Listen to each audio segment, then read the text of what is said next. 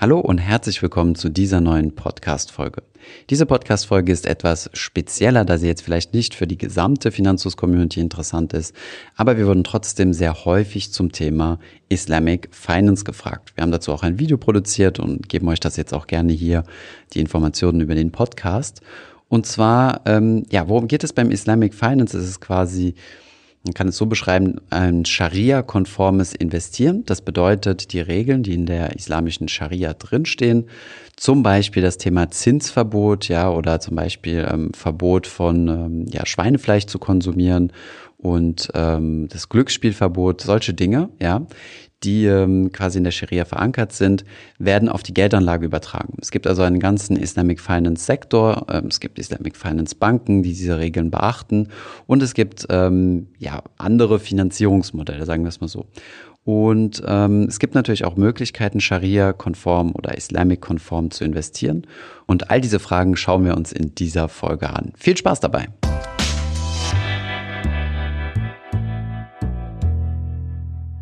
Es handelt sich hierbei um eine Art zu investieren oder Bankgeschäfte zu tätigen, ohne dabei die Regeln der Scharia zu missachten. Ich bin zwar kein Religionsexperte, aber die Scharia kann man so umschreiben, dass es sich hierbei um ein Regelwerk für gläubige Muslimen handelt, die sich an diesem Regelwerk orientieren dürfen. Ein wichtiger Punkt in der Scharia ist der Verbot von sogenanntem Riba. Die Übersetzung für Riba ist Zins. Das bedeutet, es gibt ein sogenanntes Zinsverbot. Eine alternative Übersetzung ist übrigens Wucher. Wenn man diese beiden Worte zusammenführt, nämlich Wucherzins, ist das übrigens auch bei uns in Deutschland verboten. Man darf also keine Zinssätze verlangen, die als sogenannter Wucherzins eingestuft werden. Dieses Zinsverbot ist aber nicht das einzige, was sich aus der Scharia für die Investitionen eines gläubigen Muslime ableiten lässt. Weitere Anforderungen an Scharia-konformes Investieren ist zum Beispiel das Verbot von Glücksspiel. Zur Kategorie Glücksspiel und Wetten zählen übrigens auch verschiedene Arten von Derivaten, von Hebelprodukten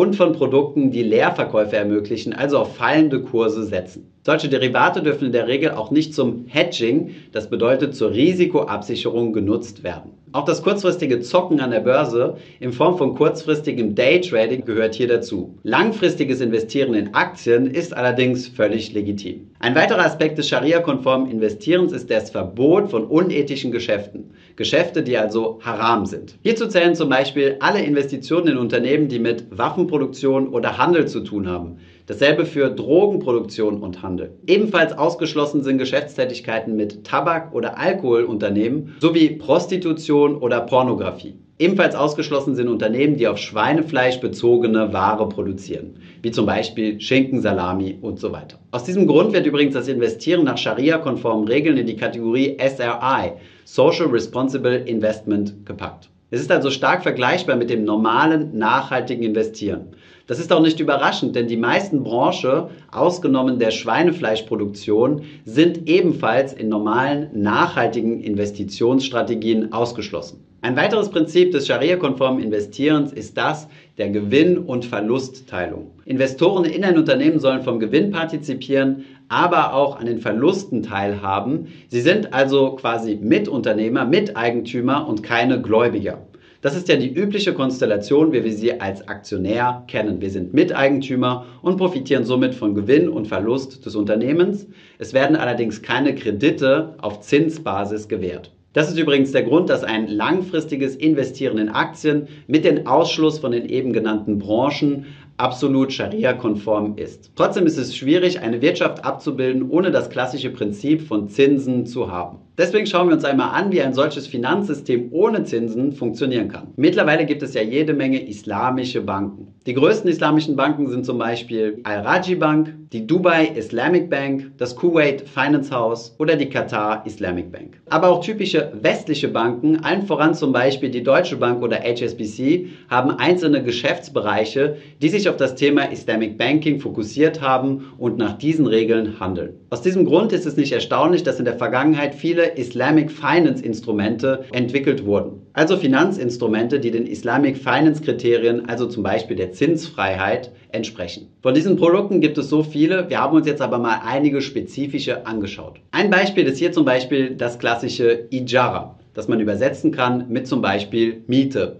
Es handelt sich hierbei um ein klassisches Leasing-Modell. Der Leasinggeber ist Eigentümer des Objektes und stellt es dem Leasingnehmer zur Verfügung, der ein Nutzungsrecht hat und hierfür eine Leasinggebühr bezahlt. Eine weitere Möglichkeit, etwas Kredit zu finanzieren, ohne dafür tatsächlich einen Kredit zu geben, ist der sogenannte Murabaha. Hier tritt die Bank als sogenannter Zwischenhändler auf, statt einen Kredit zu gewähren. Übersetzen lässt sich Murabaha mit Weiterverkauf mit Aufschlag. Es handelt sich hierbei um die häufigste Form der islamischen Finanzierung. Rund 75 Prozent aller Scharia-konformen Verträge werden über so einen Murabaha abgewickelt. Hierbei kauft die islamische Bank die Handelsware und stellt sie dem islamischen Käufer zur Verfügung. Die Bank handelt also in eigenem Namen und der Käufer kauft diese Ware dann zu einem späteren Zeitpunkt zu einem etwas erhöhten Preis und einem vorher festgelegten Termin wieder ab. Also statt wie bei einem klassischen Kreditvertrag sich zunächst einmal Geld von der Bank zu nehmen und dann die entsprechende Ware zu kaufen, ist es bei dieser Art der Finanzierung so, dass die Bank die entsprechende Ware kauft, dem Käufer, also dem Kunden der Bank zur Verfügung stellt und dieser zahlt die Ware dann zu einem späteren Zeitpunkt mit einem kleinen Gewinnaufschlag, dem sogenannten RIB. Eine weitere Finanzierungsform ist zum Beispiel der sogenannte Sukuk. Man könnte es als eine Art Zertifikat umschreiben oder als eine islamisch konforme Anleihe. Bei ihr herrscht aber noch keine komplette Einigkeit darüber, ob es sich hier um ein Scharia-konformes Finanzierungsmittel handelt oder nicht. Übrigens läuft es im islamischen Finanzbereich ähnlich so wie bei uns in der normalen Kreditwirtschaft. Wenn jemand zahlungsunfähig ist und zum Beispiel seinen Murabaha nicht zurückbezahlen kann, dann wird der Vertrag hinfällig und die entsprechende Bank kann das Geld zurückfordern oder die Handelsware an jemand anderen verkaufen. Hier gibt es also keinen Unterschied zwischen jemandem, der seinen Zins und Tilgung nicht bezahlen kann, zu demjenigen, der den Murabaha mit seinem entsprechenden Gewinnaufschlag nicht bezahlen kann oder beim Ijara seine Leasinggebühr. Soweit also zum Thema Islamic Financing,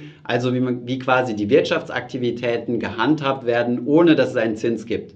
Das hier war natürlich ein völlig unvollständiger Auszug aus den verschiedenen Möglichkeiten, die es hier gibt. Wenn es jetzt aber ein Zinsverbot gibt, welches bei der Scharia festgeschrieben wird, kann ich dann als Muslime ein ganz normales Bankkonto benutzen? Das kommt natürlich immer darauf an, welche Bankprodukte man nutzt. Ich darf zum Beispiel kein Tagesgeldkonto einrichten, da ich ja hier Zinsen erhalte. Ich darf natürlich auch keine Kreditkarte als Kreditkarte benutzen, da hier Zinsen anfallen, muss mich also dann eher einer Debitkarte bedienen. Es gibt aber gewisse Banken, die sich gerade auf diese Personen konzentriert haben, die gerne ihre Geldgeschäfte Scharia-konform abwickeln möchten. Wir haben euch in die Beschreibung mal ein paar Links gepackt. Schauen wir uns jetzt einmal an, wie es denn mit dem Investieren aussieht. Denn eingangs haben wir festgehalten, dass langfristiges Investieren in Aktien Scharia-konform sein kann, solange die entsprechenden Branchen, die nicht Scharia-konform sind, also haram sind, ausgeschlossen sind. Um ein solches Scharia-konformes Investment zu garantieren, gibt es diverse Indexanbieter, die von ihren bekannten Indizes Tochterindizes entwickelt haben, die Scharia-konform sind. Diese Indizes tragen dann Islamic oder Sharia in ihrem Namen. Ein Beispiel hier ist zum Beispiel der MSCI World Islamic. In ihm sind die vorher genannten Branchen wie zum Beispiel Alkohol, Tabak, Pornografie, Waffenproduzenten ausgeschlossen. Und auch alle Unternehmen, die mehr als 5% ihres Gesamtumsatzes aus diesen Branchen beziehen, sind ebenfalls ausgeschlossen. Das sind sehr harte Ausschlusskriterien, womit sich die Gesamtanzahl der im MSCI World enthaltenen Aktien von rund 1300 stark reduziert auf derzeit beim MSCI World Islamic 420 Unternehmen. Wichtig zu verstehen ist auch hier, dass natürlich alle Finanzunternehmen ausgeschlossen sind, die in irgendeiner Weise mit Zinsen arbeiten. So werden wir zum Beispiel die Großbank JP Morgan, die natürlich im MSCI World enthalten ist, in diesem MSCI World Islamic nicht vorfinden. Die fünf größten Werte im MSCI World Islamic blende ich euch hier einmal ein. Auf diesen Index, auf den MSCI World Islamic, gibt es derzeit in Deutschland drei ETFs, in die man investieren kann. Alle drei sind von iShares und, wie man es aus dem ESG, also dem nachhaltigen Investieren-Bereich kennt, etwas teurer, nämlich um die 0,5% TER. Das sollte einer Person, die aus religiöser Überzeugung, aber Scharia-konform investieren möchte, nicht im Weg stehen. Das war es auch schon soweit zum Scharia-konformen Investieren. Es gibt natürlich ähnliche Investitionsstrategien, zum Beispiel Catholic Values, also katholische Werte. Hierzu gibt es ebenfalls einen Index, allerdings gibt es hier keine so breite Palette und so breite Industrie, wie das zum Beispiel bei der gesamten Islamic Finance Industrie der Fall ist. Ich hoffe, diese Podcast-Folge hat dir gefallen. Wenn ja, dann zöger doch nicht in deinem Umfeld über diesen Podcast zu sprechen, bei Freunden und Bekannten. Ich denke, es gibt auch in deinem Umfeld viele Menschen, die sich für das Thema finanzielle Bildung interessieren oder interessieren sollten. Wenn du auf iTunes bist, würden wir uns auch freuen, wenn du uns eine positive Bewertung dalässt. Das hilft uns, den Podcast noch einfacher auffindbar zu machen. Alle wichtigen Links und Verweise findest du wie immer in den Show Notes zu diesem Podcast. Vielen Dank fürs Zuhören und bis zum nächsten Mal.